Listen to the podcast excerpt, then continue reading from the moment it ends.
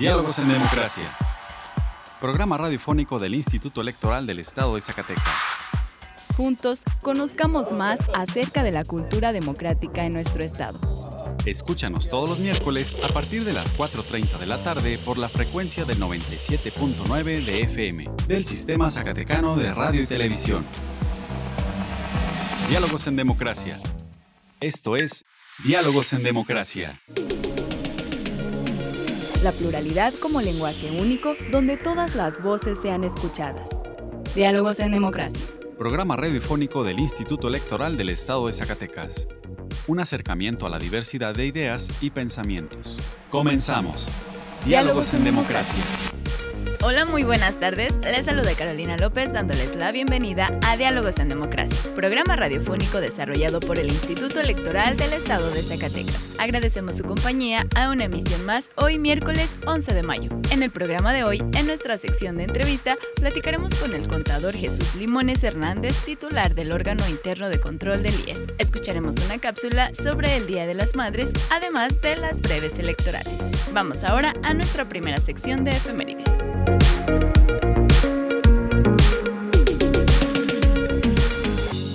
Pluralidad, donde todas las voces son escuchadas. Diálogos en democracia. Esta semana en la historia. Efemérides. 9 de mayo de 1911. Luis Moya, revolucionario maderista, uno de los primeros en levantarse en armas en noviembre de 1910, muere en la toma de Sombreretes, Zacatecas. 10 de mayo de 1911. Pascual Orozco y Francisco Villa toman Ciudad Juárez, acción que consolidó el movimiento revolucionario en el norte del país. Inicia la caída del régimen de Porfirio Díaz. 11 de mayo de 1846. James Knox Polk, presidente de Estados Unidos, pide al Senado de ese país declarar la guerra a México. 12 de mayo de 1856. El obispo de Puebla, Pelayo Antonio de la Bastida y Dávalos, es expulsado del país por atacar la política liberal del gobierno de la República. 13 de mayo de 1942. Un submarino alemán hunde el barco petrolero mexicano Potrero del Llano, hecho que provocó la participación de México en la Segunda Guerra Mundial. 14 de mayo de 1836. Antonio López de Santa Ana firma los tratados de Velasco, donde reconoce la independencia de Texas. Obtiene su libertad a cambio. 15 de mayo de 1867. Aniversario de la toma de Querétaro por las fuerzas de la República con que concluyó el gobierno imperial de Maximiliano. La libertad de elegir y decidir es solo nuestra. Diálogos en democracia. Diálogos en democracia. Conversando con personalidades del ámbito político electoral. Entrevista. Hoy se encuentra con nosotros el contador Jesús Limones Hernández, titular del órgano interno de control del Instituto Electoral del Estado de Zacatecas, con quien platicaremos sobre la declaración patrimonial. Contador, muy buenas tardes. Gracias por acompañarnos en Diálogos en Democracia. Muy buenas tardes. Al contrario, muchas gracias por la invitación para participar en este importante programa y sobre todo el tema, ya que ahora está muy próximo abordarse, eh, hacer ese cumplimiento de ley. Entonces es muy oportuno dirigirme a su público para la información correspondiente y sobre todo a los servidores públicos y en especial a los del Instituto Electoral del Estado de Zacatecas. Para empezar, platíquenos, ¿en qué tiempo los funcionarios del IES deben realizar su declaración de situación patrimonial? Bueno, en términos generales es del primero al 31 de mayo eh, de cada año. Entonces estamos por iniciar y obviamente la deben de presentar ante el órgano interno de control. Eso es en términos generales, pero hay especificaciones. Por ejemplo, para la declaración inicial dentro de los 60 días naturales siguientes a la toma de posición, esto es para alguien que se acaba de contratar en los siguientes 60 días. Para alguien que tiene eh, por primera vez ingreso al servicio público o reingreso al servicio público, después de 60 días naturales. La declaración, hay otro tipo, la declaración de modificación pues esa es para la gente que ya actualmente está trabajando y, y es la que, le repito, del primero al 31 de mayo. Y cuando alguien concluye su trabajo, a esto se le llamaría la declaración de conclusión del encargo, pues también es dentro de los 60 eh, días naturales siguientes a la fecha en que concluye. Entonces son tres tipos de declaración. Así es, sí. Es la de modificación, es la inicial y es la de conclusión. Muy bien. ¿Cuáles o quiénes están obligados a declarar su situación patrimonial? ¿Solo consejeros, eh, jefes de unidad, directivos o quiénes más? Bueno, hasta hace eh, un año para atrás solamente pues funcionarios de confianza y hasta de cierto nivel. Pero la ley ha cambiado, la ley del Sistema Nacional eh, Anticorrupción, la Ley General del Sistema Nacional Anticorrupción, preciso, la Ley General de Responsabilidades Administrativas, pues han establecido ya que todo servidor público, del nivel que sea, está obligado a presentar su declaración patrimonial. Así es. ¿Existe una plataforma electrónica para realizar esta declaración y en qué consiste?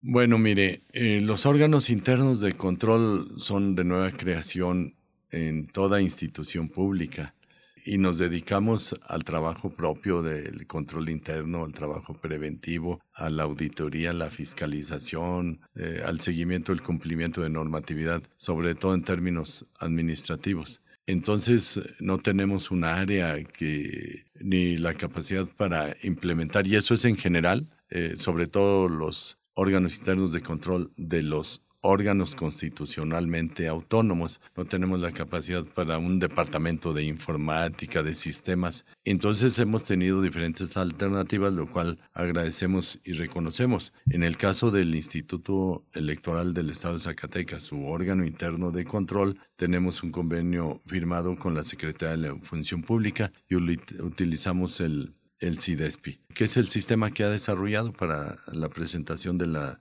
declaración patrimonial. Cuando ya cada OIC tiene un sistema, así sea mediante un convenio, pues lo que sigue es eh, enlazarnos eh, a la plataforma digital nacional.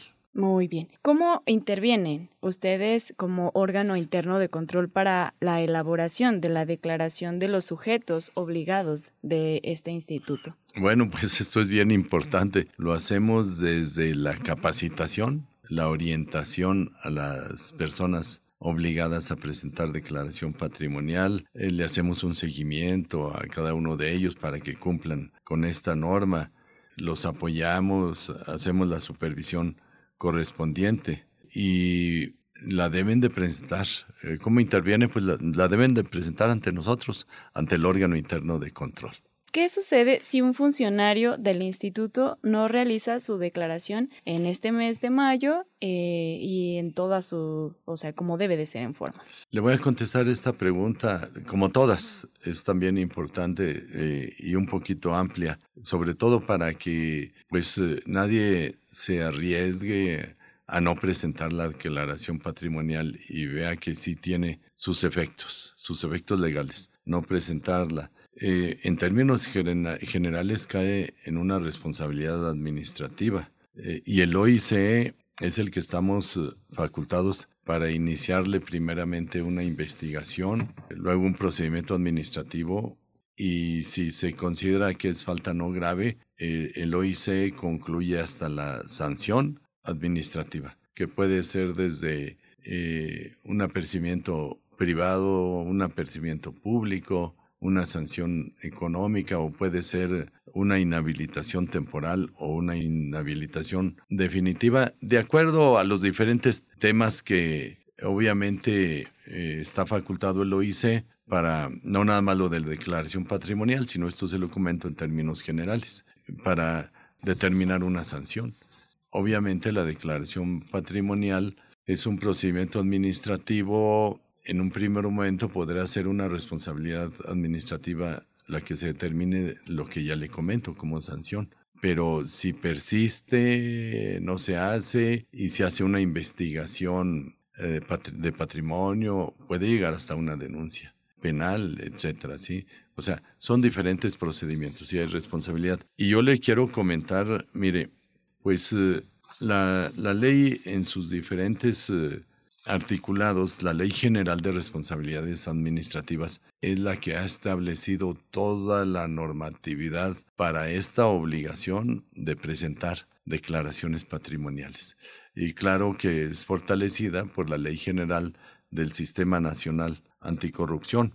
El artículo 32 habla eh, se lo voy a leer textual eh, para que haya la información plena. El artículo 32 de la Ley General de Responsabilidades Administrativas establece, estarán obligados a presentar las declaraciones de situación patrimonial y de intereses bajo protesta de decir verdad y ante la Secretaría o en su respectivo órgano interno de control ante nosotros, ¿verdad? Para la administración centralizada de gobierno del Estado en general es ante la Secretaría de la Función Pública, por eso, y por ello así lo establece, ante la Secretaría, o bien, en el caso de nosotros, ante el órgano interno de control. La deberán presentar todos los servidores públicos en los términos previstos en la presente ley. Asimismo, deberán presentar su declaración fiscal anual en los términos que disponga la legislación de la materia. Además, y ante nosotros, además de la declaración patrimonial, pues eh, quienes están obligados a hacer declaración fiscal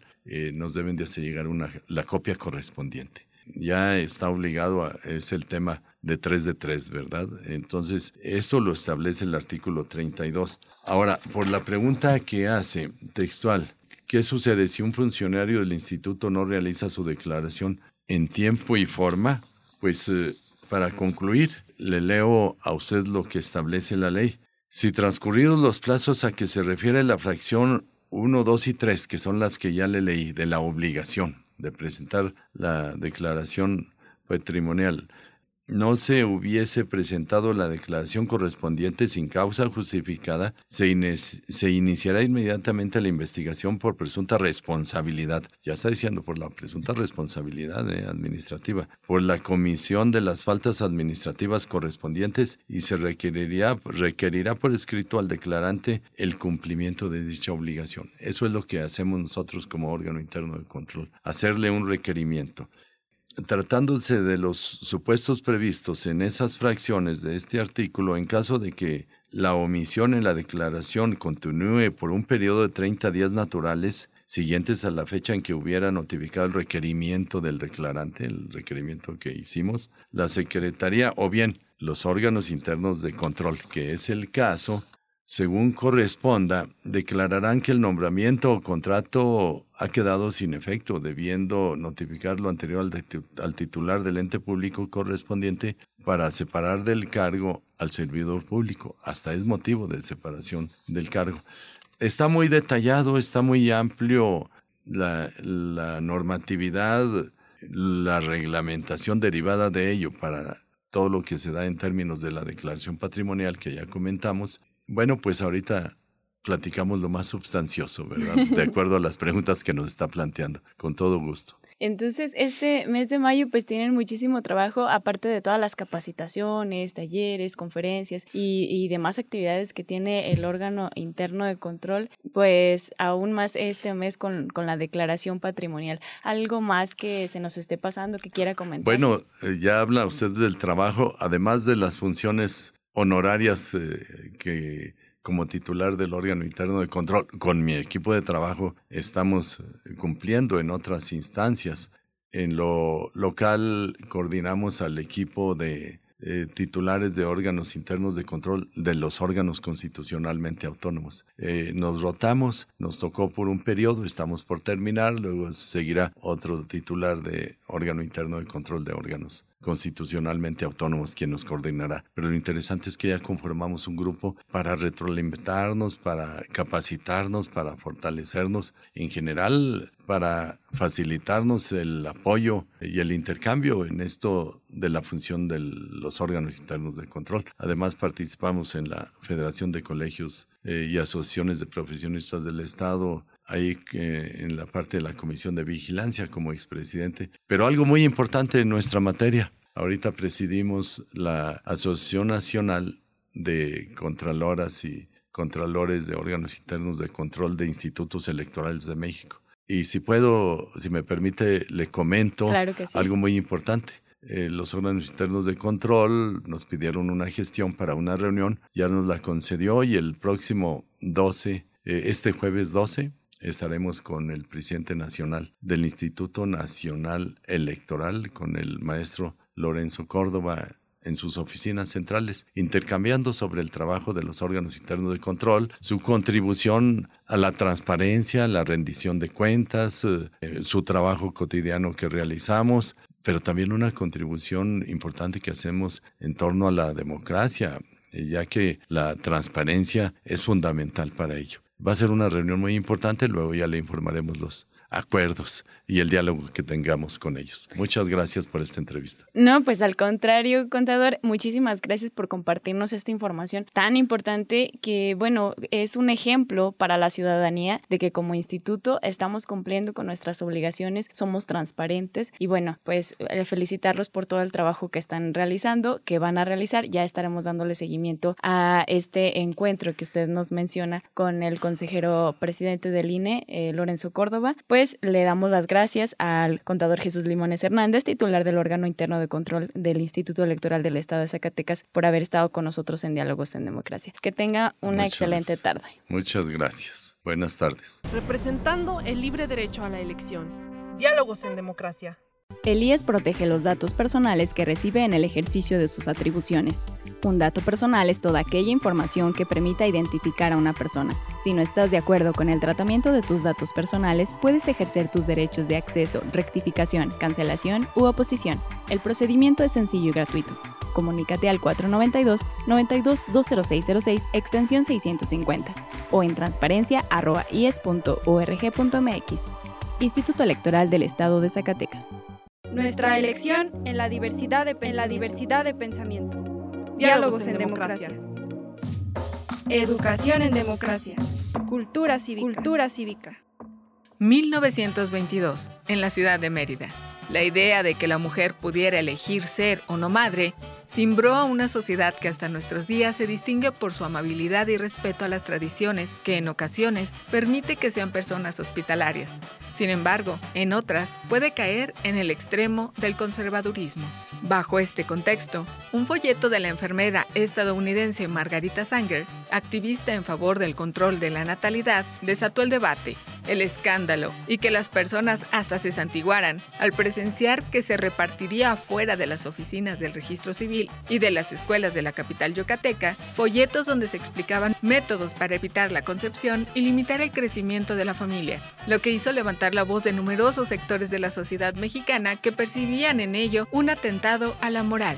En Yucatán gobernaba un régimen de carácter socialista, encabezado por Felipe Carrillo Puerto. Eran tiempos de cambios profundos, que se reflejan en políticas de reparto agrario, apoyo al desarrollo de los indígenas, obreros, así como el impulso a la educación, combate al dogmatismo religioso e incorporación de la mujer a la vida política y social, con la creación de ligas feministas. Poco antes de ese 1922, Elvia Carrillo Puerto impulsó el primer Congreso Feminista en 1916 Además, había organizado una visita a Yucatán de Annie Kennedy, de la Liga Estadounidense de Control de Natalidad, fundada por Sanger, a fin de establecer algunas clínicas con ese objetivo en la entidad. La idea, respaldada por el gobierno, era fomentar una mayor participación de la mujer en la escena pública y para ello era necesario ofrecer opciones de planificación familiar. Pero la difusión del folleto de Sanger, en el que señalaba que mientras la mujer no obtenga el derecho de regular su fertilidad, no podrá emanciparse causó escosor en muchas conciencias y desató una virulenta campaña en su contra, generada en la prensa de la capital mexicana, principalmente en Excelsior, que para contrarrestar tales ideas propuso la celebración del Día de la Madre cada 10 de mayo, como ya ocurría en Estados Unidos el segundo domingo de ese mes. El diario sugería dedicar ese día a enaltecer a la madre, a hacer un monumento de amor y de ternura a la que nos dio el ser, al tiempo que condenaba la campaña suicida y criminal contra la maternidad que se impulsaba desde Yucatán, la cual denigraba la más alta función de la mujer, que no solo consiste en dar a luz, sino en educar a los hijos que forman su carne. ¡La feminista por América Latina! De acuerdo con la investigadora Marta Acevedo, la campaña de Excelsior tuvo un eco entre diversos sectores de la sociedad y su resonancia alcanzó incluso al gobierno federal por medio del secretario de Educación Pública, José Vasconcelos. El periódico se jactó de tener la ayuda moral y efectiva de dicho funcionario para que el 10 de mayo la niñez de las escuelas públicas del país rinda su homenaje a las santas y abnegadas mujeres que han contribuido a la prolongación de la familia mexicana. Otra institución que apoyó la celebración del Día de la Madre fue la Iglesia Católica. El arzobispo de México, José Mora y de Río, envió una carta a Rafael Laducín, director de Excelsior, para aprobar la propuesta que contribuía al cumplimiento del cuarto mandamiento religioso relativo a honrar a padres y a madres. En esos tiempos de disolución social en que vivimos y en que las doctrinas subversivas intentan trastornar el orden establecido por Dios y por la naturaleza, muy oportuno es laborar por consolidar las bases del edificio social, comenzando por la familia, que está considerada por las sociedades cristianas como la célula de las naciones. El Excelsior también consiguió el respaldo de las salas de cine y teatros, de instituciones de beneficencia como las Damas de la Cruz Roja, así como de la Cámara de Comercio de México. De esta forma, gobierno, escuelas, clero, medios de comunicación, industria del espectáculo, grupos sociales y empresarios se unieron para celebrar a lo grande el primer Día de la Madre en la capital del país con hijos y familiares llevando a sus progenitoras flores y regalos, a comer o a cenar a algún restaurante o a presenciar alguna zarzuela o película que exaltara el amor filial. Fue tal el éxito de la campaña y de esa primera festividad que pronto se convertiría en una costumbre popular que se extendió por toda la República y que hasta la fecha se celebra cada año. El movimiento feminista que rechazaba el rol de la mujer enfocado exclusivamente a la maternidad y al hogar había perdido una importante batalla. Sin embargo, seguiría en la lucha y años más tarde renacería con más fuerza para exigir lo mismo que esas mujeres en 1922 el derecho a elegir ser o no madre, así como mayor participación en la vida pública y social de México. En la actualidad contamos con diversos marcos normativos nacionales, así como pactos internacionales, que respaldan a las mujeres a recibir información. Pruebas de esto, existe el artículo 9 de la Ley Federal para Prevenir y Eliminar la Discriminación, en su fracción sexta, que dice, que es un acto de discriminación negar o limitar información sobre derechos sexuales y reproductivos, o impedir el libre ejercicio de la determinación del número y espaciamiento de los hijos e hijas, fracción que se reformó en 2014. En esta misma ley, la fracción 13 explica que es un acto de discriminación aplicar cualquier tipo de uso o costumbre que atente contra la igualdad, dignidad e integridad humana.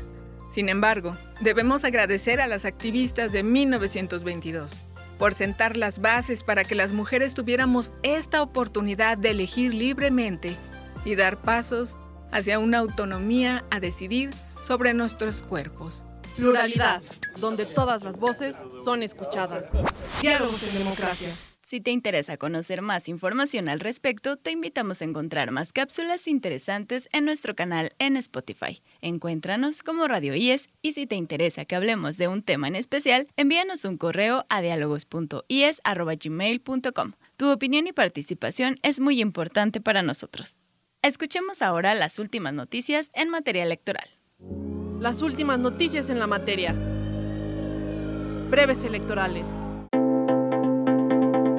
Los representantes del Partido Revolucionario Institucional presentaron para análisis su propuesta de distritación al vocal del Registro Federal de Electores del INE, Eduardo Navarro, al consejero presidente del IES, Juan Manuel Frausto Ruedas, a las consejeras y consejeros electorales Sandra Valdés, Yasmín Reveles, Brenda Mora, Carlos Casas e Israel Guerrero y al equipo de organización electoral y partidos políticos del IES en una reunión que sostuvieron en la sala del Consejo General del IES el Instituto Electoral del Estado de Zacatecas y el Tribunal de Justicia Electoral del Estado de Zacatecas sostuvieron una mesa de trabajo para fortalecer el Observatorio de Participación de las Mujeres en el Estado de Zacatecas y revisar el convenio de colaboración entre ambas instituciones. El consejero presidente, maestro Juan Manuel Frausto Ruedas, celebró el trabajo que se está realizando al reactivar el observatorio y enfocar esfuerzos para prevenir la violencia política en razón de género con actividades permanentes.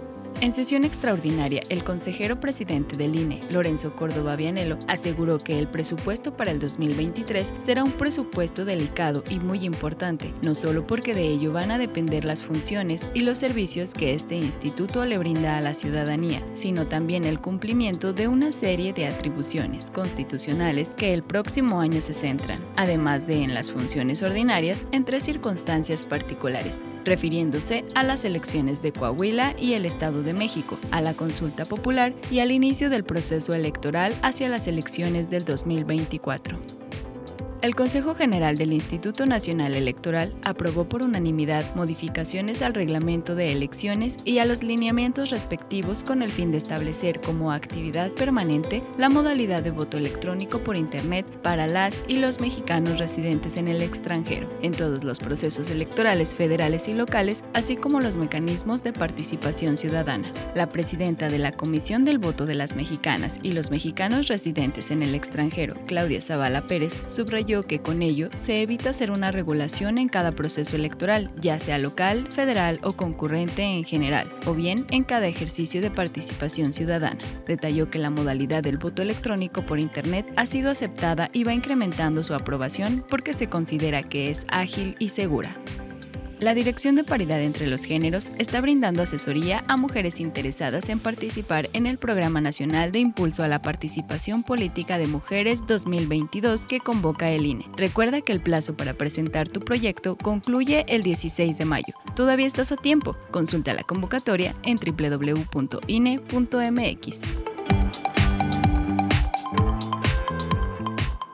La libertad de elegir y decidir es solo nuestra. Diálogos en democracia. Diálogos en democracia.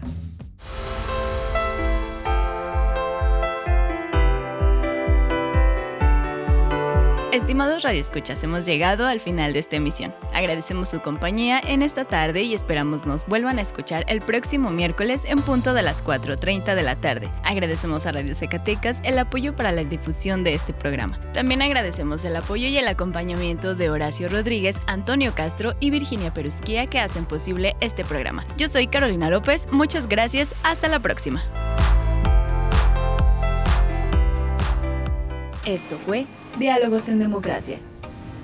Un espacio del Instituto Electoral del Estado de Zacatecas para la promoción del diálogo y la cultura democrática. Te esperamos en nuestra próxima edición. Diálogos en Democracia. Diálogos en Democracia.